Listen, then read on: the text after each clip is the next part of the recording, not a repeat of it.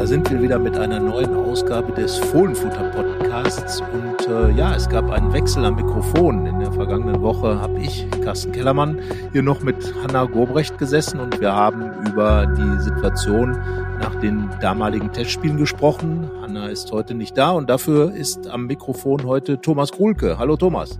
Hallo Carsten, grüße dich. Wir werden jetzt gleich über die weiteren Testspiele sprechen. Vorab aber wollen wir euch nochmal einen kleinen Werbeblock gönnen. Und zwar geht es einfach darum, dass ihr wie immer unseren Fohlenfutter Newsletter abonnieren könnt. Ihr habt das zuletzt fleißig getan. Klasse. Äh, viele Abonnenten beim Newsletter und es lohnt sich auch immer wieder neue und auch exklusive teilweise Inhalte und vor allen Dingen immer einen Überblick über das Programm des Tages. Also lohnt sich auf jeden Fall mal reinzuklicken und sich äh, den Newsletter ins Haus beziehungsweise in die Mailbox zu holen. Solltet ihr äh, zu unserem Podcast, zu dem Newsletter oder zu sonstigen Dingen, die ihr bei RP Online und im Fohlenfutter insbesondere findet, Anregungen, Ideen oder auch Kritik haben, dann könnt ihr euch jederzeit melden unter fohlenfutter.rheinische-post.de uns dort schreiben. Ähm, wir sind natürlich immer froh über nette Botschaften, aber setzen uns natürlich auch gerne mit Kritik auseinander. Ja, der Podcast kann natürlich auch bei allen Clients eures Vertrauens abgerufen werden. Und äh, auch da, wir sind froh, dass wir inzwischen wirklich viele Abonnenten haben und ihr fleißig reinhört. Äh, Gruß ne, ganz schnell noch an den Ecki, von dem weiß ich, dass er wirklich immer auf den Podcast wartet. Gestern am Montag natürlich gewartet hat umsonst, aber es gab einen Grund, warum wir diesen Podcast erst am heutigen Dienstag aufnehmen. Thomas, und äh, den werden wir natürlich gleich erwähnen, diesen Grund. Ähm, zunächst aber, ja, worum wird's gehen in diesem Podcast? Ja, zunächst einmal werden wir über die letzten Testspiele der Borussia sprechen. Die sind ja jetzt mittlerweile durch. Die Testspielphase ist beendet. Ähm, in der vergangenen Woche hatten wir noch zwei Spiele. Einmal unter der Woche in Felbert gegen RKC Walwijk, den niederländischen Erstligisten. Und dann waren jetzt am Wochenende, am Tag vor dem Familienfest, die Basken da. Real Sociedad San Sebastian war zu Gast im Borussia Park. Über diese beiden Spiele werden wir sprechen und wir werden das Ganze mit Sicherheit auch ein bisschen verbinden mit so einem Gesamtresümee, das wir über diese Vorbereitung jetzt ziehen wollen. Zu diesem Resümee gehört auch die Verletzten-Situation. Die hat sich etwas angespannt, das muss man sagen, am Wochenende. Dazu natürlich später mehr. Wir werden auch über eine Veranstaltung der Rheinischen Post reden, den Rheinischen Fußballgipfel, bei dem unter anderem auch Roland Wirkus dabei war, äh, Borussias Manager. Er hat viel erzählt äh, und wir werden darauf zurückblicken und ja, schauen, wie er Borussia einordnet, welche Chancen er dort formuliert hat für den Club. Und äh, dann schauen wir natürlich voraus auf das erste Pflichtspiel der Saison. Genau, und das wird am kommenden Wochenende, am Sonntag, das Erstrundenspiel im DFB-Pokal beim SV Oberachern sein, Oberligist. Ähm, wir werden ein bisschen über Oberachern, über das, über diese Hürde in Anführungsstrichen sprechen, werden uns natürlich auch schon mit der Aufstellung beschäftigen. Wie könnte Borussia an diesem Tag auflaufen? Wer steht zur Verfügung? Wer wird eventuell noch geschont? Darüber werden wir sprechen und dann werden wir selbstverständlich auch einen Tipp abgeben, wie das Ganze ausgehen wird. Soweit zu dem, was euch erwartet. Und jetzt steigen wir dann auch gleich ein in unseren Podcast. Viel Spaß beim Hören. Rheinische Post Podcasts. Fohlenfutter, der Podcast für Fans von Borussia Mönchengladbach.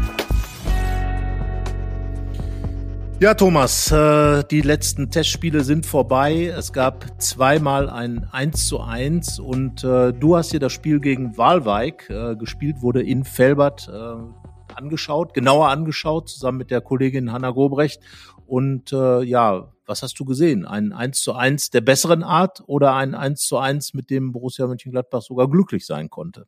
Ja, zunächst mal muss ich äh, gestehen, dass die Kollegin Hanna Gobrecht im Stadion war. Sie hat es also live mitverfolgen können. Ich habe das Ganze dann im äh, TV über den Stream gesehen, aber mittlerweile wird man da ja auch sehr, sehr gut äh, informiert, hat sogar Zeitlupen. Also insofern konnte ich ganz gut äh, nachverfolgen und nachvollziehen, wie das Spiel gelaufen ist. Wir hatten eine äh, Rarität äh, in dem Spiel für, für Gladbacher Verhältnisse in der, in der laufenden Vorbereitungsphase.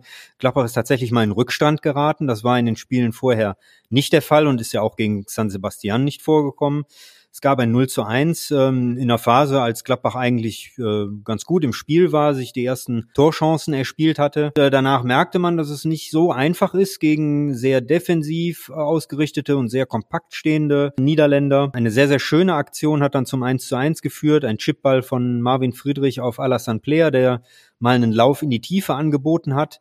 Das ist grundsätzlich äh, Daniel Farke, das hat er später dann unserer Kollegin der Hanna Gobrecht auch im Interview gesagt, ist ihm zu, zu selten vorgekommen, dieses Stilmittel, um halt auch so eine Abwehr mal auseinanderzuziehen. Grundsätzlich kann man sagen, Gladbach war gerade dann auch in der zweiten Halbzeit ähm, haushoch überlegen. Überlegen in dem Sinne, Gladbach war sehr dominant, hat sehr viel Ballbesitz gehabt, aber es ist sehr, sehr wenig dabei herumgekommen. Es gab eine Elfmetersituation. Lars Stindl hat den, den Foul-Elfmeter übers Tor gejagt. Ansonsten gab es kaum aus dem Spiel heraus Torchancen und das war so ein bisschen das Manko, das dann auch Daniel Farke nach dem Spiel angesprochen hat. Ja, Daniel Farke hat ja schon gewisse Muster, die man erkennen kann in seinem Spiel, äh, beziehungsweise im Spiel seiner Mannschaft. Gerade diese Bälle in die Tiefe, äh, wo dann ein, ein Borusse durchstartet, das hat man schon öfter gesehen, war auch schon des Öfteren erfolgreich. Der lange Ball allerdings ähm, ist dann ein anderes Stilmittel. Normalerweise soll ja dann nach von hinten raus äh, kombiniert werden und der Ball dann eben kurz äh, in den Lauf gespielt werden. Diesmal äh, eben Marvin Friedrich mit dem langen Ball. Äh, Finde ich wichtig, weil Matthias Ginter, der ja bisher immer für die langen Bälle zuständig war, ist nicht mehr da und Marvin Friedrich ist sozusagen da jetzt eingesprungen und hat das dann eben mit Erfolg erledigt. Äh, Alassane Player, ich glaube, es war wirklich ein schönes Tor. Also das, äh, ich habe es mir im Nachhinein mal angeschaut. Ähm, das war schon richtig technisch äh, hochklassig gemacht von Alassane Player, aber so kennt man ihn natürlich auch ja, ein Tor, das eben dieses eins zu eins dann gesichert hat. Und ich glaube, das Spiel hat vor allem eines gezeigt, dass gegen eine relativ kompakt stehende niederländische Mannschaft sich die Borussen dann äh, hinten raus doch schwer getan haben, Torchancen zu, äh, zu kreieren. Und der Ballbesitz fand ich, wenn man sich so ein paar Szenen angeguckt hat, so ein bisschen äh, zur Ballverwaltung verkommen ist. Ja, genau. Das äh, war dann auch ähm, ein etwas anderes Thema zwar, aber äh, so gewisse Muster waren dann auch äh, gegen die äh, gegen die Spanier von äh, San Sebastian zu erkennen. Da war es eben nicht so viel Ballbesitz. Da hätte sich äh, Daniel Farke äh, gerne mehr Ballbesitz gewünscht, aber es war äh, dasselbe Thema, dieses Herausspielen von Torchancen ähm, ist auch dort den Gladbachern schwer gefallen, aus einem etwas anderen Grund. Die Spanier standen nicht tief drin, sondern sie haben zumindest sehr, sehr häufig, sehr, sehr früh, meistens schon am Gladbacher Strafraum, äh, zugestellt, angegriffen, Pressing gespielt. Und ähm, häufig ist den Gladbachern äh, es schwer gefallen, sich da durchzukombinieren. Meistens musste der lange Ball gewählt werden. Er war aber äh, zumindest in einigen Situationen dann auch durchaus wirkungsvoll. Die besten Szenen, die torgefährlichsten Szenen hat Gladbach letztlich kreiert durch lange Bälle. Ich glaube, da jetzt dann demnächst das richtige Mittel zu finden, zum einen, wenn man dominant ist und viel Ballbesitz hat, dort den Punch, wie äh, Daniel Farke sagt, dann auch zu entwickeln, um in den Strafraum zu kommen. Und genauso bei Mannschaften, die pressen werden. Wir werden in, äh, in der kommenden Bundesliga-Saison mit Sicherheit beide Spielarten de, der Gegner hier auch im Borussia Park dann sehen. Das muss man beides äh, handeln können. Man muss Lösungen finden. Aber ich glaube, dass da Daniel Farke sehr, sehr zufrieden ist mit dieser Testphase, was das angeht, weil er genau solche Szenarien ja auch in der Vorbereitung äh, sehen wollte. Ja, Daniel Farke hat gesagt, dass er zufrieden ist, ja. Ähm, er hat auch gesagt, dass ihm das Spiel seiner Mannschaft gegen Real Sociedad San Sebastian sehr, sehr gut gefallen hat. Und da, Thomas, müssen wir ja dann zugeben, dass wir da nicht ganz einer Meinung mit dem Trainer waren oder ja, es einfach nicht so gut gesehen haben, gerade in der zweiten Halbzeit. Wir waren beide im Stadion im Borussia Park, haben also da wirklich die Eindrücke eingefangen. 10.000 Zuschauer waren auch noch da und für Daniel Farke war es ja tatsächlich die Premiere im äh, Wohnzimmer, wie er gesagt hat, in ein Borussias Wohnzimmer und äh, ja, es war so ein bisschen gemächlich, was im Wohnzimmer passiert ist, gerade in der zweiten Halbzeit, wie auch gegen Walweig, wenn die Räume nicht da sind. Die Schnelligkeit im Spiel fehlt, die Geschwindigkeit und auch die Intensität. Dann merkt man doch schnell, dass da dann die Lösungen eben sich nicht anbieten. Ohne weiteres in der zweiten Halbzeit kam man auf beiden Seiten weitgehend lange Zeit doch ohne Torgelegenheiten oder Szenen vor den Toren aus hinten raus würde ich fast sogar sagen, hatten die Basken die besseren Chancen, hat Jan Sommer ein paar Mal ganz gut gehalten und dann auch dieses 1 zu 1 eben äh, klar gemacht für die Gladbacher. Und insgesamt war es ein okayes Testspiel, würde ich sagen, eines, in dem beide Mannschaften durchaus was versucht haben, aber sich dann äh, schwer getan haben, wirklich vor dem Tor länger oder öfter gefährlich zu werden und äh, wirkliche Gefahrensituationen heraufzubeschwören. Und das ist ja das, was, was viele Leute dann an diesem Ballbesitzfußball stört, dass wenn, wenn da wirklich nicht die richtige Geschwindigkeit aufgenommen wird, wenn man es nicht schafft, in die Lücken reinzukommen, wenn der Gegner dann einfach auch diese Lücken gar nicht anbietet und so kompakt steht. Und das hatte unser Kolumnist Bernd Kraus, mit dem ich ein bisschen über seine Zeit in San Sebastian gesprochen hatte, auch angemerkt, dass diese Mannschaft eigentlich ein richtig guter Testgegner wäre, weil sie eben sehr kompakt ist und weil sie eben einer Mannschaft, die über Ballbesitz ins Spiel kommt, viel abfordert. Und da ist dann klar geworden, dass die Gladbacher da noch ein bisschen arbeiten müssen, dass Daniel Farke da an der Konsequenz in Richtung Tor doch noch ein bisschen arbeiten muss. Deswegen war es einfach auch ein gelungener Test. Ich denke, das hat dem Trainer dann auch daran gefallen an diesem Testspiel, dass eben einerseits seine Mannschaft es geschafft hat, in der zweiten Halbzeit kein Gegentor mehr zu bekommen, auch wenn der Gegner ein bisschen aufgedreht hat zum Ende. Zum zweiten aber eben auch ähm, gesehen hat, woran es noch hapert. Daran wird er jetzt noch arbeiten. Bis zum Bundesligastart gegen Hoffenheim sind es ja auch noch gut zwei Wochen. Du hast das Pokalspiel angesprochen. Gegen einen Gegner dieser Güte sollte Borussia in der Lage sein, dann zu gewinnen. Dazu aber später mehr. Und wie gesagt, insgesamt unterm Strich dieses Spiel gegen San Sebastian ein wirklich gutes, weil es eben auch aufgezeigt hat, woran es noch hapert für Borussia. Und damit passt es, finde ich, insgesamt auch ganz gut in den Rest der gesamten Vorbereitung hinein. Ja, und ich kann äh, Daniel Farke in dem Punkt auch absolut verstehen, dass er jetzt am Ende von vier intensiven Trainingswochen nach so einem Spiel da auch eher das Positive in den Vordergrund äh, schiebt. Er weiß mit Sicherheit am besten, wo noch die Punkte sind, äh, die jetzt auf dem Trainingsplatz bearbeitet werden müssen. Äh, und er würde am besten einschätzen können, wie intensiv diese Wochen tatsächlich waren und wie frisch in Anführungsstrichen oder eben weniger frisch die Spieler waren. Denn äh, das, was wir und das, was du gerade gesagt hast, diese äh, fehlende Intensität und die fehlende Geschwindigkeit in den Aktionen, die hat ja ganz viel mit der, mit der nötigen oder mit der fehlenden Frische äh, sowohl in den Beinen als auch in, im, im Kopf zu tun. Und ich glaube, wenn da die Borussen topfit dann an den Start gehen, aller spätestens dann zum Ligastart gegen ähm, 1899 Hoffenheim in knapp zwei Wochen, ich glaube, dann wird man erst äh, sehen können, wie weit die Mannschaft äh, tatsächlich ist. Diese Vorbereitungsspiele haben immer so ein bisschen diese Gefahr, dass man äh, dort etwas zu viel hineininterpretiert. Insofern kann ich schon nachvollziehen, dass ähm, Daniel Farke jetzt in der Rückschau auf das San Sebastian-Spiel, wo es nach vorne hin vielleicht etwas dünner war, dann doch eher auf die positiven Dinge eingegangen ist. Zumal seine Mannschaft ja auch in den Spielen gerade gegen die Drittligisten äh, gezeigt hat, dass sie auch Tore schießen kann, dass sie auch schöne Tore schießen kann. Gegen die Erstligisten gab es am Ende dann äh, nur Unentschieden. Borussia ist aber insgesamt unbesiegt geblieben. Auch das war ein Faktor, den Daniel Farke herausgestellt hat. Es geht nun mal im Fußball um Ergebnisse und oft ist es den Gladbachern ja vorgeworfen worden, dass sie so ein bisschen die Ergebnisse am Ende herschenken, dass sie zu viel wollen und dann am Ende gar nichts mehr haben. Und wenn man dann sagt, okay, sie sind jetzt auch wieder in der Lage, auch mal einen Punkt mitzunehmen, einen Punkt zu verteidigen, mit einem Punkt zufrieden zu sein, auch das will gelernt sein. Das war ja eine der Stärken in der Zeit unter Lucien Favre auch, dass man einfach die Spiele nicht verloren hat. Acht Gegner gab es in der Vorbereitung und keine einzige Niederlage. Die Hälfte der Spiele ging unentschieden aus, die andere Hälfte wurde gewonnen. Und äh, damit haben die Borussen, zumindest was das angeht, das hat auch Patrick Herrmann nach dem Spiel gegen San Sebastian gesagt, ein gutes Gefühl. Er hat klar gesagt, ich freue mich auf die Saison und ich glaube, das ist so die Botschaft, die man aus der gesamten Mannschaft heraushört. Ähm, der Spaß an dem neuen Fußball, an dem neuen alten Fußball, diesem Ballbesitzansatz ist wieder da und die Gladbacher mögen das, die Mannschaft mag das, die Spieler sind dafür wirklich äh, bestens präpariert und Daniel Farke ist ein Trainer, der wirklich auch die Spieler anspricht, der weiß, äh, wie er mit dieser Mannschaft umgehen kann. Das ist der Eindruck, den man im Trainingslager, aber auch im Rest der Vorbereitung mitbekommen hat. Und jetzt gibt es noch ein bisschen Feinschliff. Daniel Farke will das Programm ein bisschen zurückschrauben, nicht mehr ganz so intensiv trainieren, um einfach auch Kräfte wieder aufzubauen, um dann zum Pflichtspielstart am Wochenende im Pokal gegen Oberachern im Dreisamstadion in Freiburg wirklich fit zu sein. Also insgesamt würde ich mal unter die Vorbereitung die Note zwei minus bis drei plus setzen sage ich mal. Wir werden gleich noch über Dinge reden, die das alles äh, ein bisschen, also das Optimum dann auch reduzieren. Aber das wäre so meine Einschätzung der Vorbereitung, weil es einfach viele Sachen sind gut gelaufen, es wurden gute Sachen äh, gespielt, es wurden taktische Dinge eingeübt, offenbar auch viel Kraft getankt, das sagen alle Spieler.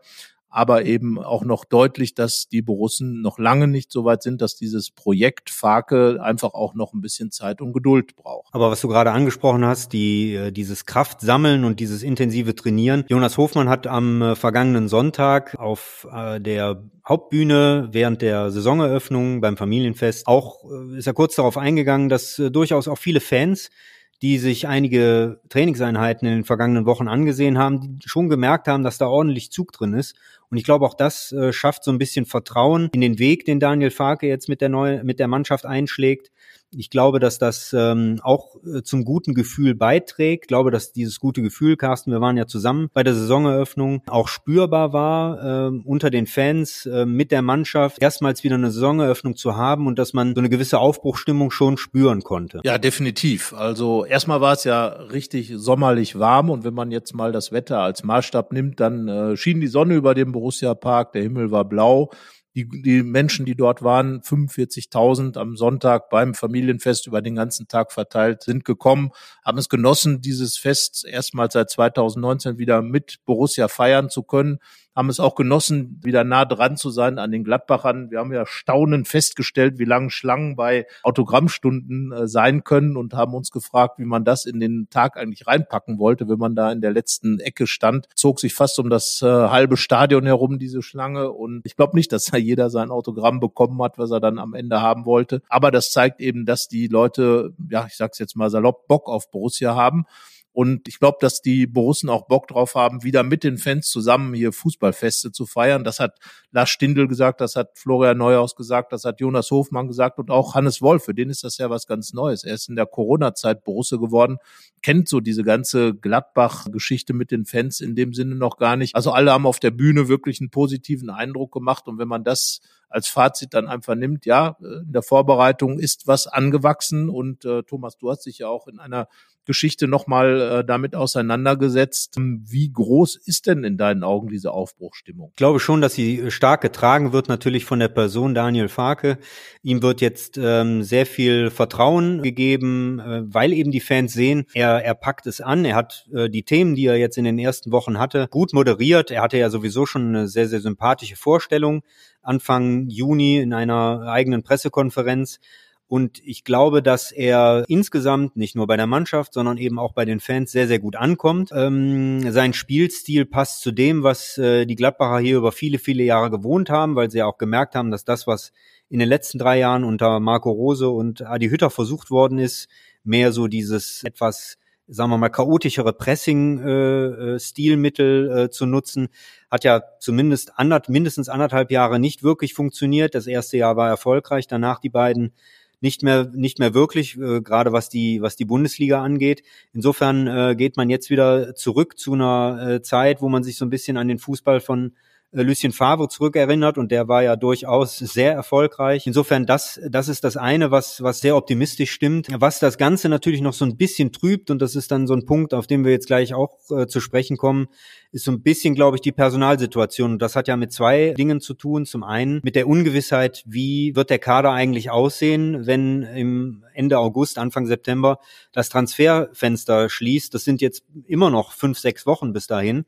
Und da kann sich noch eine Menge tun, weil relativ viele Leistungsträger einen Vertrag bis 2023 äh, haben und das macht sie zwangsläufig jetzt zu einem äh, Verkaufskandidaten. Insofern wird dieses Fragezeichen bis zuletzt äh, über der Mannschaft stehen. Das ist das eine. Und das andere ist so ein bisschen die verletzten Situation, äh, denn da ist in den letzten Tagen und Wochen doch ein bisschen zu viel meines Erachtens zusammengekommen. Ja, insbesondere hat ja auch das letzte Testspiel gegen San Sebastian noch dazu beigetragen. Im Vorfeld des Spiels wurde äh, vom Borussia schon mitgeteilt, dass Marvin Friedrich nicht dabei sein kann, weil er sich einen Muskelfaserriss zugezogen hat. Alassane Player fehlte auch in dem Spiel. Ähm, er hat einen Schlag auf die Wade bekommen und im Spiel sind dann auch noch Chris Kramer und Nico Elvidi vom Platz gegangen und auch Markus Thuram hat sich ein bisschen ähm, was zugezogen und dann war das plötzlich eine relativ lange Verletztenliste, aber Daniel Fark hat dann auch einigermaßen Entwarnung gegeben für äh, Player Thuram Kramer. Das dürfte nicht Schlimmeres sein. Bei Marvin Friedrich ist es ein kleiner Muskelfaserriss. Da bin ich aber immer ein bisschen vorsichtig bei diesen Muskelfaserrissen, ob sie jetzt klein oder groß sind. Da gab es dann doch schon zu viele Muskelfaserrisse, die dann für relativ lange Pausen gesorgt haben bei Borussia. Deswegen warten wir da erstmal ab.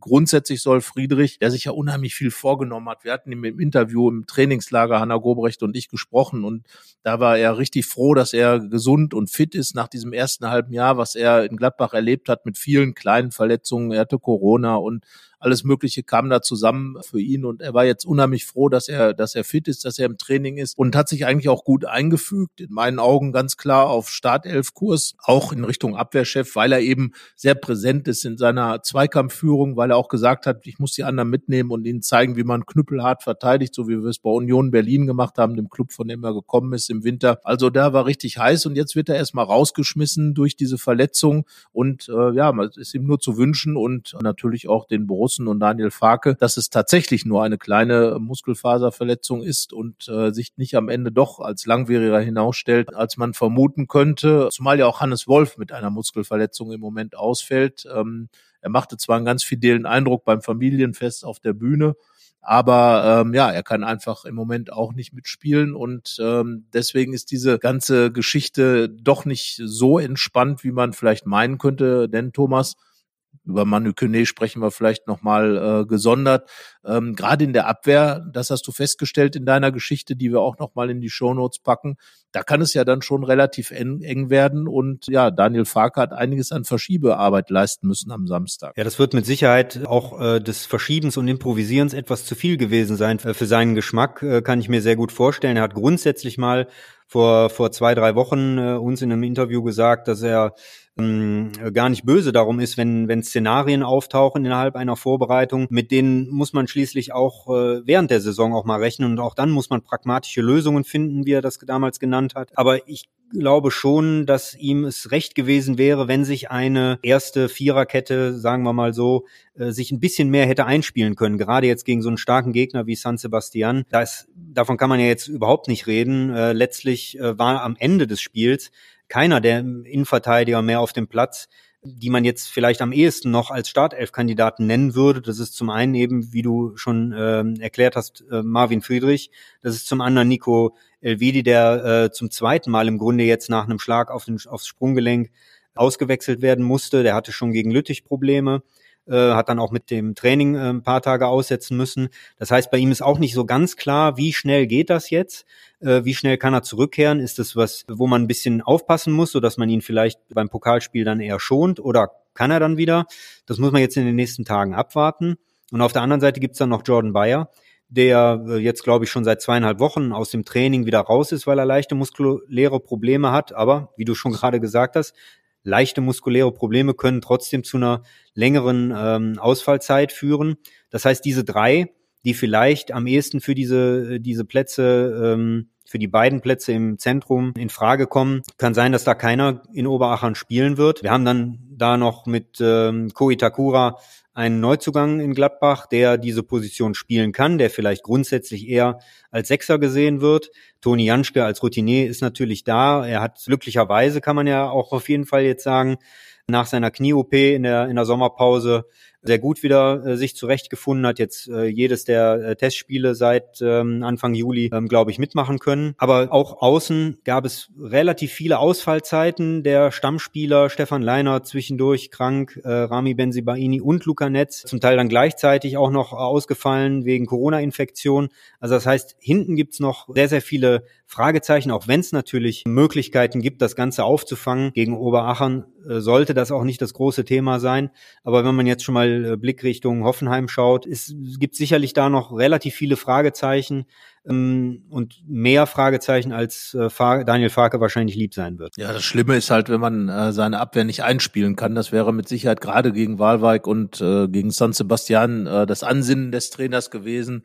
Und wie gesagt, Marvin Friedrich war gerade gut drauf, hat, hat den Assist auch gemacht gegen Walweig und, und fällt dann aus, fehlt jetzt ein paar Tage, wird auf jeden Fall das Pokalspiel verpassen. Und das ist ja eigentlich, auch wenn es dann schon das erste Pflichtspiel ist, quasi auch der Generalprobentest für das erste Bundesligaspiel. Du hast schon gesagt, 1899 Hoffenheim kommt. Und das ist wie Gladbach eine Mannschaft, mit der man mit allem rechnen kann. Wir erinnern uns an das 5 zu 1 zum Ende der vergangenen Saison, ähm, in dem Hoffenheim ähm, dann am Ende ganz untergegangen ist. Aber dass diese Mannschaft auch ganz anders äh, auftreten kann, hat sie auch schon des Öfteren gezeigt, hat auch einen neuen Trainer in andere Breitenreiter. Also was da auf Gladbach zukommt, kann man nur schwer einschätzen. Aber ganz sicher wird was anderes kalibermäßig auf Gladbach zukommen als ähm, gegen Oberachern. Das heißt also, man wird da wirklich eine stabile Viererkette brauchen. Und äh, ja, Daniel Farke hat jetzt äh, sehr viel äh, seine polyvalenten Spieler genutzt, also Spielsa Spieler, die vielseitig einsetzbar sind. Hat Rami Benzebaini äh, gegen San Sebastian nach innen gezogen, ähm, hat äh, Christoph Kramer auch schon auf der Innenverteidigerposition spielen lassen, sozusagen als Zwilling vom äh, Ko Itakura, die beiden auf der Sechs und in Innenverteidigung gespielt. Ähm, ja, und, und äh, diese Spieler sind wichtig, das hat Patrick Herrmann auch gesagt, gerade wenn dann die Notfallsituationen kommen. Und äh, das ist dem Farke gar nicht recht. Das hat er auch ganz klargestellt. Er würde lieber die besten Spieler auf den besten Positionen oder ihren besten Positionen spielen lassen. Aber ja, er muss es dann am Ende doch nehmen, wie es kommt und wird sich jetzt sagen, okay, gegen Oberachern bei allem Respekt sollte man auch mit der Abwehr, die dann eben vielleicht am Wochenende zur Verfügung steht, in der Lage sein, dieses Pokalspiel zu gewinnen. Und den Rest müssen dann eben die Herren da vorne machen, weiter vorne machen im offensiven Mittelfeld, im Angriff.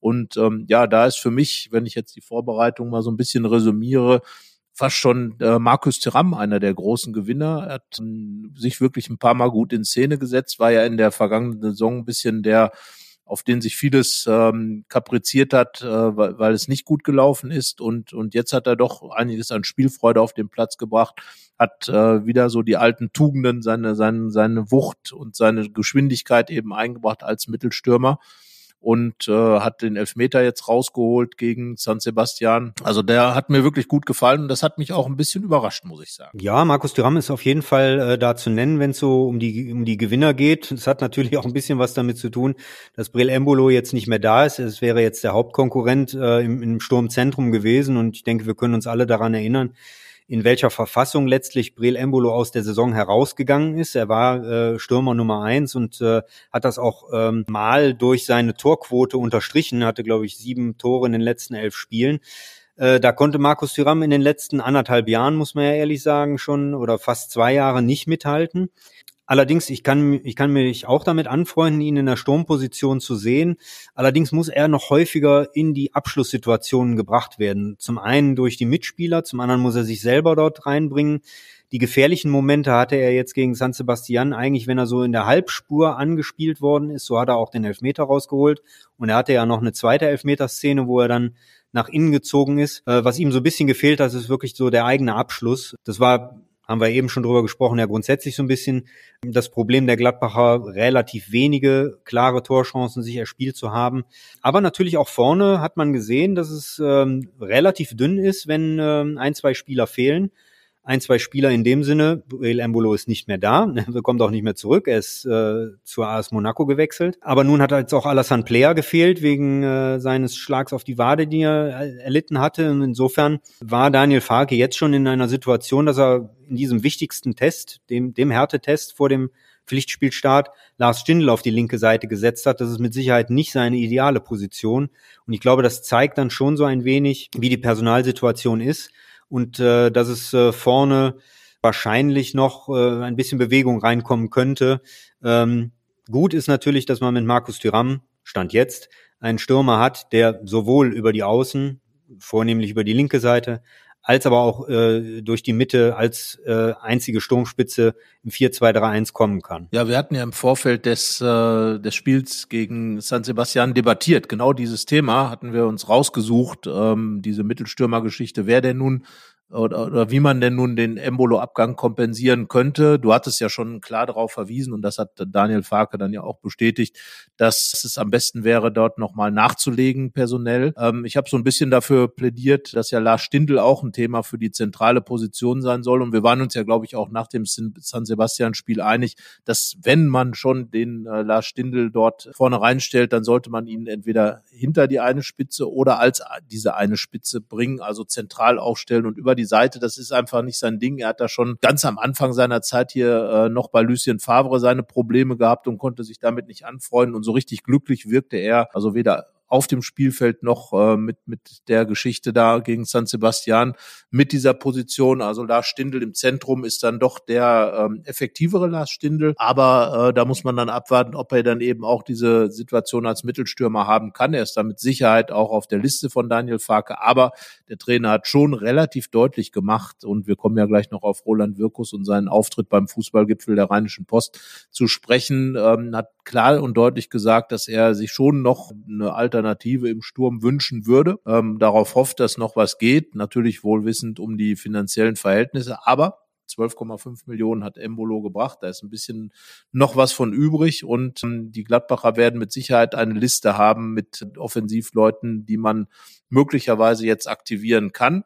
Klar, Ne? ne? Leute, die 20, 30 Tore in der Saison spielen, kosten natürlich extrem viel Geld, aber ähm, was man braucht, ist eben einer, der auf der Bundesliga, äh, auf dem Bundesliga-Niveau äh, performen kann und dafür sind die jungen Leute, das hat Daniel Farke auch gesagt, dann doch zu sehr unter Druck, äh, wenn sie dann müssen. Sie können, sie können es, das haben sie schon gezeigt, aber wenn sie müssen, dann wird es schwierig und darum hat Farke eigentlich klar gesagt, dass er gerne noch einen erfahrenen Offensivmann hätte, ob das dann eine hängende Spitze oder ein zentraler Mittelstürmer ist. Da äh, muss man dann abwarten und auch was geht. Aber dass vorne noch was passiert, sowieso, weil möglicherweise noch ein Markus Thuram oder ein Alassane Player sogar noch geht, aber auf jeden Fall noch jemanden dazu zu nehmen, macht wahrscheinlich Sinn. Das hat das Spiel gegen San Sebastian auch gezeigt. Ja, und es ist äh, die, die große Krux äh, letztlich, dass man oder dass Borussia äh, in den nächsten Wochen eben halt noch schauen muss, was grundsätzlich passiert. Ist natürlich die Frage, wie, wie geht man sowas jetzt an?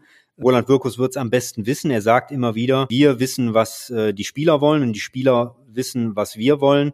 Wenn es jetzt um die Gespräche geht mit denjenigen, denen man gerne verlängern würde, die eben nur noch Verträge für die, für die kommende Saison haben. Und dazu gehören eben ein paar Offensivspieler, dazu gehört Markus Thüram, dazu gehört Alassane Player, dazu gehört vor allen Dingen Jonas Hofmann. Und das wäre natürlich besonders schwierig zu, zu handeln, wenn man jetzt nicht tätig wird die nächsten Wochen und äh, dann plötzlich in eine Situation gerät, dass man beispielsweise am 25.8., fünf Tage oder sechs Tage vor Ende des Transferfensters plötzlich ein oder im schlimmsten Falle sogar zwei Abgänge hätte in der Offensive und dann nochmal nachjustieren muss. Das ist extrem schwer, weil zum einen ähm, der Markt dann wahrscheinlich schon ein bisschen leerer ist, als er, als er jetzt vielleicht ist, ähm, auch wenn er jetzt mit Sicherheit auch nicht einfach ist. Und zum anderen natürlich auch die gegnerische Partei weiß, dass Gladbach dann plötzlich ein paar Millionchen mehr zur Verfügung hat und das äh, macht die ganze Sache mit Sicherheit nicht einfacher. Da gibt es äh, genug Beispiele aus der Vergangenheit, dass ein gefülltes Portemonnaie nicht gleichzeitig größere Chancen ähm, ermöglicht. Ähm, grundsätzlich natürlich schon, aber die Verhandlungsbasis ist eine andere. Insofern ist das mit Sicherheit noch ein ganz, ganz schwieriger äh, Monat, der dort den Gladbachern ähm, bevorsteht, weil sie überhaupt nicht wissen, wie, wie das Ganze ausgeht. Und gerade in der Offensive äh, können sich da noch sehr, sehr unangenehme Szenarien entwickeln. Genau darüber hat Roland Wirkus ja auch beim Fußballgipfel gesprochen. Er war dort äh, zu Gast äh, bei der Rheinischen Post mit Klaus Allofs von Fortuna Düsseldorf, Thomas Kessler von 1. FC Köln und Simon Rolfes von Bayer Leverkusen. Es wird diskutiert über die Situation der vier rheinischen Clubs und natürlich auch insbesondere über Borussia Mönchengladbach. Und Roland Wirkus hat, finde ich, da wirklich einen guten Auftritt hingelegt, hat seine Standpunkte nochmal dargelegt, die er natürlich vorher auch schon mal formuliert hat. Ähm, aber ähm, zum einen war, ist halt deutlich geworden, dass äh, gerade wenn man auch so am Rande dieses, dieses Fußballgipfels gesehen hat, wie die, wie die Herren der Clubs da miteinander umgehen, dass da eigentlich eine gute Nachbarschaft äh, besteht zwischen den Clubs in der Sache wird natürlich immer noch die Rivalität gepflegt. Roland Wirkus hat auch klar gesagt, dass, dass es mal absolut angesagt wäre, wieder beide Derbys zu gewinnen, äh, was Thomas Kessler natürlich äh, entsprechend kommentiert hat. Das war einer fand ich eines der Highlights äh, dieses Fußball, Fußballgipfels, als die beiden sich da so ein bisschen gebettelt haben, als es um die Derby-Siege ging. Und ähm, ja, ich würde sagen, es ging am Ende unentschieden aus in meinen Augen. Aber Roland Wirkus hat den Satz gesagt, äh, den wir dann ja auch in unserem Bericht, äh, den du verfasst hast, Thomas, zitiert haben. Er hat gesagt, Europa und zwei Derby-Siege, da würde ich doch gleich beides nehmen hat er da natürlich mal eine Marke gesetzt, finde ich. Und ja, ansonsten ging es natürlich auch um die Situation des Fußballs im Allgemeinen. Es ging auch natürlich um die Weltmeisterschaft in Katar und um die Frauen-Europameisterschaft, mit der sich äh, die Clubs auch allesamt auseinandersetzen. Viele Bundesliga-Clubs, Männer-Bundesligisten haben ja auch Frauenmannschaften inzwischen, wie beispielsweise Bayer Leverkusen oder der 1. FC Köln. Die Gladbacher versuchen das eher über Eigengewächse äh, aufzubauen, sind im Moment in der Regionalliga verhaftet.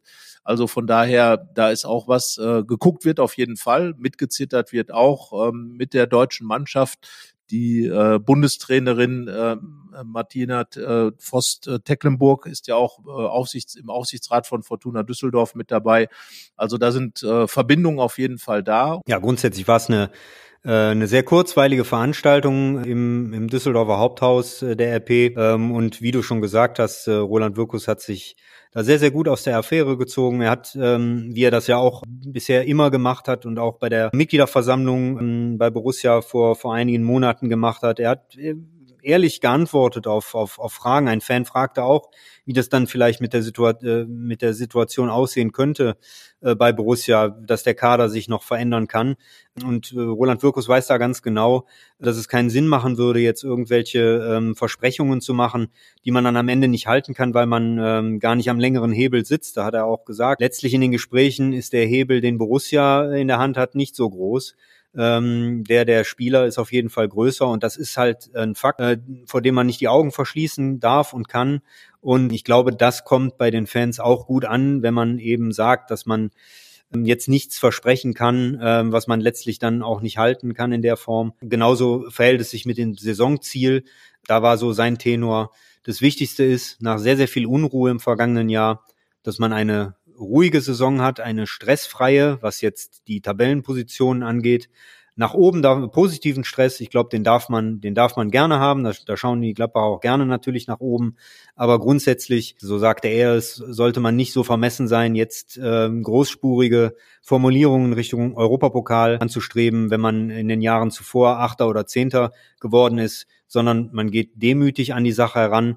Und das passt ja so ein bisschen zu dem, was, was er auch schon in den äh, vergangenen Monaten gepredigt hat, dass nämlich ein Übergangsjahr ansteht, auch wenn natürlich der neue Trainer da ist, wenn da so ein bisschen Aufbruchstimmung jetzt äh, schon erzeugt worden ist. Zunächst einmal muss noch, muss sicherlich noch irgendwo aufge, aufgearbeitet und abgearbeitet werden, was in den letzten anderthalb Jahren nicht so äh, gelaufen ist. Und da muss man ja ganz ehrlich sagen, so viel hat sich im Kader noch nicht verändert als dass man einfach sagen könnte, diese Themen sind vom Tisch. Und ich denke, da macht er eine sehr, sehr gute Figur. Er hat natürlich auch über den Pflichtspielstart gesprochen. Alle drei Bundesligisten sind so, so ein bisschen neidisch auf Fortuna Düsseldorf gewesen, denn die Fortuna hat schon zwei Pflichtspiele hinter sich, hat sogar zwei Pflichtspielsiege hinter sich. Da hat Klaus Allofs auch ähm, ja mit einem breiten Grinsen darauf verwiesen, dass der, der Start natürlich gut gelaufen ist. Die Gladbacher, die Kölner, die Leverkusener, die stehen noch vor dem Pflichtspieldebüt. Das wird im Pokal passieren. Und äh, darauf schauen wir jetzt natürlich nicht, was Köln und Leverkusen angeht, sondern was Borussia Mönchengladbach angeht. Das ist hier unser Thema. Und äh, Thomas äh, Oberachern. Das äh, ist das Pokallos, was Borussia Mönchengladbach zugedacht worden ist für die erste Runde. Am Sonntag wird gespielt. Und ähm, ich will mal sagen, ähm, die Favoritenrolle ist so klar verteilt, dass auch bei allem Respekt nochmal, wir machen das normalerweise nicht, aber dass wir jetzt einfach nur über das Ergebnis reden, oder? Äh, Gladbach hat ein in Anführungsstrichen gutes Los gezogen, weil es ein, ähm, eine Mannschaft ist, äh, die es auf jeden Fall zu schlagen gilt. Äh, es muss die nächste Runde erreicht werden. Ähm, natürlich, und das haben alle Protagonisten in den vergangenen Tagen auch gesagt, dass man das Ganze ernsthaft angehen muss, dass man sich eben dann auch so wenig Sorgen oder so wenig Nöte machen muss im Spiel, äh, wie möglich. Ähm, wenn Gladbach das mit dem nötigen Ernst und mit der nötigen Souveränität angeht, dann darf da nichts, äh, nichts anbrennen, dann wird Gladbach weiterkommen. Ähm, das hat sie in den letzten Jahren äh, haben das die Borussen aber auch immer geschafft. Ähm, es waren sehr, sehr unterschiedliche Gegner, die die Gladbacher in den letzten Jahren ähm, in der ersten Runde des DFB-Pokals hatten. Man könnte sogar sagen, dass es im letzten, in letzter Zeit sogar immer so ein bisschen im Wechsel war. Ähm, eine sehr unangenehme, undankbare Aufgabe und eine Aufgabe, wo man sagt, das ist nun, nun wirklich Pflicht, ähm, weiterzukommen. Im vergangenen Jahr war es der erste FC Kaiserslautern, mittlerweile wieder Zweitligist, damals noch Drittligist. Ich war damals in Kaiserslautern. Es war ein durchaus erkämpftes, äh, zwar verdientes, aber erkämpftes 1 zu 0 durch Lars Stindl. Im Jahr davor, ähm, Corona-bedingt, ein Heimspiel gegen den FC Oberneuland. Ähm, da stand es, glaube ich, nach 25 Minuten 5-0. Da musste niemand mehr äh, niemand mehr zittern. Es war am Ende ein 8 zu 0. So hat sich das in den letzten Jahren immer so ein bisschen ähm, abgewechselt. Gladbach hat seit 2013, damals beim Drittligisten äh, Darmstadt 98, nach Elfmeterschießen verloren, seitdem immer die erste Runde überstanden und sich meistens auch wirklich gut aus der Affäre gezogen. Ja, und dieses 8 zu 0 gegen Oberneuland, du hast es angesprochen, äh, ist ja das zweithöchste Pokalergebnis der Gladbacher. Ähm, es gibt ein zweites 8 zu 0, das war damals in den 70er Jahren, in den späten 70er Jahren beim ersten FC Viersen, direkt in der Nachbarschaft. Und äh, das Rekordergebnis im DFB-Pokal ist ein 11 zu 1 äh, beim BSC Hastedt in Bremen damals äh, der Kollege Yannick Sorgatz vor Ort gewesen und hat damit den einzigen zweistelligen Sieg im 21. Jahrhundert der Borussen gesehen, sozusagen. Aber wir wollen natürlich jetzt nicht hier die Oberachaner hier so weit runterreden, dass wir einfach nur über die Höhe des Ergebnisses reden, sondern wir müssen auch feststellen, dass für die Gladbacher ja eine vielleicht letzte Chance besteht in diesem Dreisamstadion, in dem das Spiel stattfindet, dann doch nochmal zu gewinnen, ein Pflichtspiel das ist ewig her. Darum besteht die Möglichkeit, denn dort wird Oberachern das Spiel austragen im Freiburger Dreisamstadion. Ähm, Kultstätte des äh, Fußballs im Schwarzwald sozusagen. Und ja, Thomas, ähm, reden wir doch mal darüber, wie Daniel Farke in seinem ersten Pflichtspiel seine Mannschaft aufstellen könnte. Wir haben doch einige äh, Dinge zu berücksichtigen, wenn wir darüber reden, wie Borussia Mönchengladbach spielen könnte. Und äh, fest steht für mich aber eines, auch weil Tobias Sippel am vergangenen Wochenende gegen ähm, die San Sebastian-Mannschaft gefehlt hat, weil er in seinem Umfeld einen ähm, Corona-Fall hatte jetzt wahrscheinlich wieder da sein wird, aber trotzdem glaube ich, dass Jan Sommer im Tor stehen wird gegen Oberachern. Ja, ich glaube, das Thema dieses Spiels wird auf allen, auf, auf jeden Fall aufgrund der Situation, die wir ja jetzt schon beschrieben haben in der vergangenen, gerade in der vergangenen Woche, äh, sein, dass man sich noch ein bisschen einspielt. Und ich glaube, da kann es nicht schaden, wenn Jan Sommer im Tor steht, denn äh, gegen Hoffenheim wird es eher noch darum gehen, von hinten raus, äh, auch unter Druck, äh, vernünftige Bälle zu spielen. Daran hat es ein bisschen gehapert gegen San Sebastian in der Anfangsphase, das hatte Daniel Farke auch angesprochen. Äh, war für ihn kein großes Problem und kein großes Thema, aber grundsätzlich hat man das auch auf dem Schirm und ich glaube, da kann es sehr, sehr hilfreich sein, wenn dann auch äh, die Nummer eins jetzt gegen Oberachern, auch wenn er vielleicht nicht so viel selber zu tun bekommt, aber dass er im Tor steht, weil er eben der Punkt einspielen vielleicht noch ein bisschen wichtiger ist, als er hätte sein dürfen, hätte sein sollen nach der Vorbereitung. Und ich denke mal, dasselbe gilt für die Abwehr. Grundsätzlich hat äh, Daniel Farke nach dem Spiel gegen San Sebastian gesagt, dass er äh, sicher ist, dass es eine sehr, sehr gute Mannschaft sein wird, die in Oberachern auflaufen wird. Er wird aber mit Sicherheit, kann ich mir vorstellen, äh, kein, kein Risiko eingehen bei Spielern, wo es noch so ein kleines Fragezeichen gibt, ob, ob dieses Spiel vielleicht ein bisschen zu früh kommen würde. Ich glaube, da würde er dann durchaus, ich nenne jetzt einfach mal Nico Elvedi, wenn äh, wenn es da noch äh, noch Zweifel gibt bezüglich der der der der Fitness für dieses Spiel, dass er ihn dann vielleicht äh, im, im Hinblick auf den Bundesliga-Start äh, da noch mal eine Pause gönnt oder ihn zumindest nicht von von Beginn an äh, spielen lässt.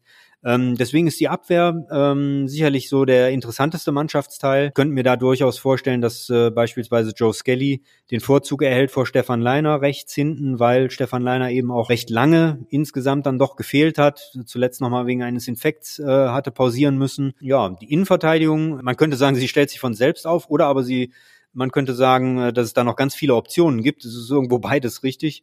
Toni Janschke könnte durchaus jetzt zum Stand, äh, zum Startelf-Kandidaten werden, wenn neben Ma äh, Marvin Friedrich und Jordan Bayer auch Nico Elvedi ausfällt. Und dann ist die Frage, wen setzt er daneben? Ko Itakura als vielleicht mehr als Sechser eingekauften Spieler, der aber diese Fähigkeiten ohne weiteres mitbringt. Der hat auf Schalke überwiegend als Innenverteidiger gespielt. Oder wird er eher Rami Benzebaini, so wie gegen Ende des Spiels gegen San Sebastian, in die Mitte rücken lassen und dafür Luca Netz außen spielen lassen? Das ist so eine Grundfrage, die sich äh, in der Abwehr ergibt. Klar ist auf jeden Fall, glaube ich, dass Daniel Farke im 4-2-3-1 in seinem System spielen lassen wird, dass es also eine Viererkette gibt. Ich würde die Variante mit Benzebaini und Janschkin der Innenverteidigung, Luca Netz und Skelly als die beiden Außenverteidiger Farke lässt ja seine Außenverteidiger auch gegen Gegner, die vielleicht nicht so stark sind, dann auch relativ hoch verteidigen, wie man heute so schön sagt. Das heißt also, äh, beide könnten sich dann ein bisschen zeigen, beide könnten sich einspielen. Luca Netz und Joe Skelly. Also das wäre meine Variante und äh, dann wäre Ko Itakura auch frei sozusagen für das Mittelfeld.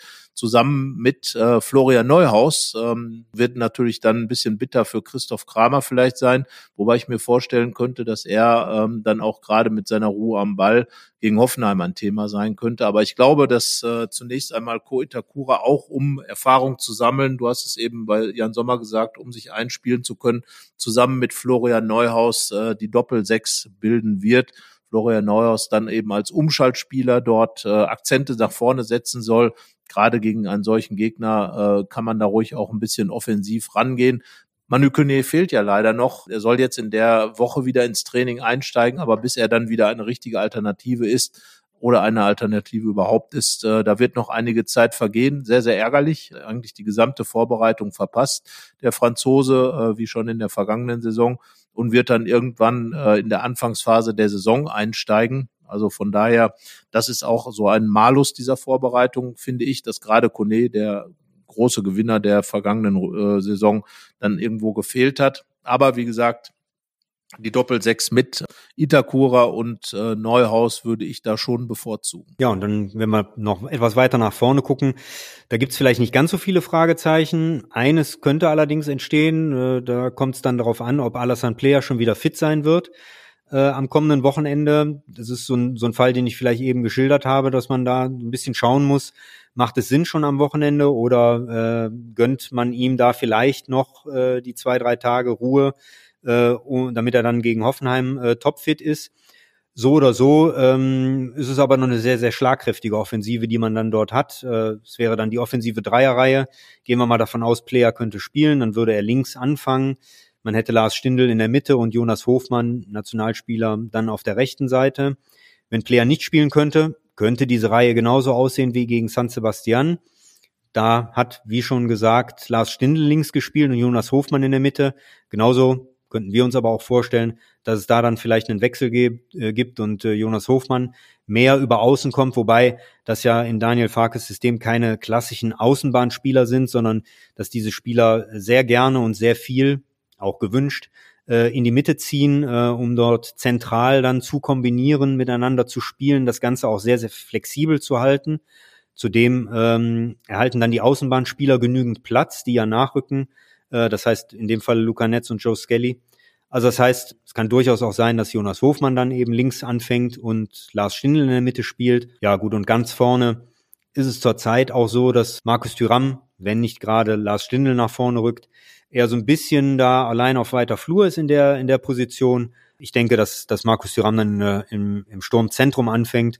Und das ist auf jeden Fall eine Mannschaft, auch wenn es da noch einige Probleme gibt, die sich sehr, sehr gut sehen lassen kann und die sich auch äh, sehen lassen könnte bei einem Start äh, gegen Hoffenheim dann. Ja, definitiv. Ähm, und darum wird es ja gehen. Du hast schon gesagt, einspielen dann auch für den Bundesliga-Start. Darum ähm, wird es da auch nicht viele Kompromisse geben. Daniel Farke muss dann halt auch ein bisschen schauen, wer bis Hoffenheim vielleicht wieder fit ist, wer dann aber auch lange nicht trainiert hat. Also von daher erstmal aus dem, was im Moment da ist, die beste Mannschaft rausfiltern und dann auch davon ausgehen, dass die möglicherweise gegen Hoffenheim funktionieren muss. Das heißt also, ähm, dieses Pokalspiel ist vor allem auch deswegen wichtig, Natürlich, weil es der erste Schritt in Richtung des wie immer erhofften DFB-Pokalfinals in Berlin wäre.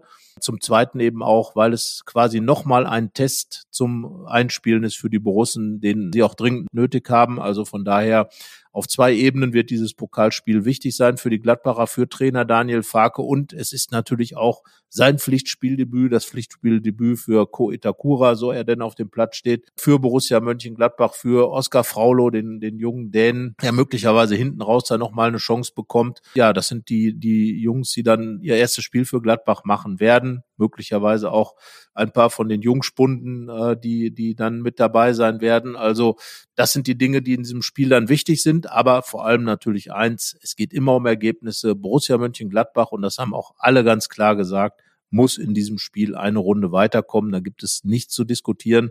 Egal was passiert, es muss klappen und das eigentlich auch ohne große Probleme. Also von daher, wie gesagt, sorry an Oberachern, aber als Borussia Mönchengladbach muss man schon mit dem Anspruch in, in die Dreisam kommen und dann eben auch gegen den SC Freiburg ist dieser Fluch da, aber der sollte jetzt gegen Oberachern eigentlich kein Thema sein.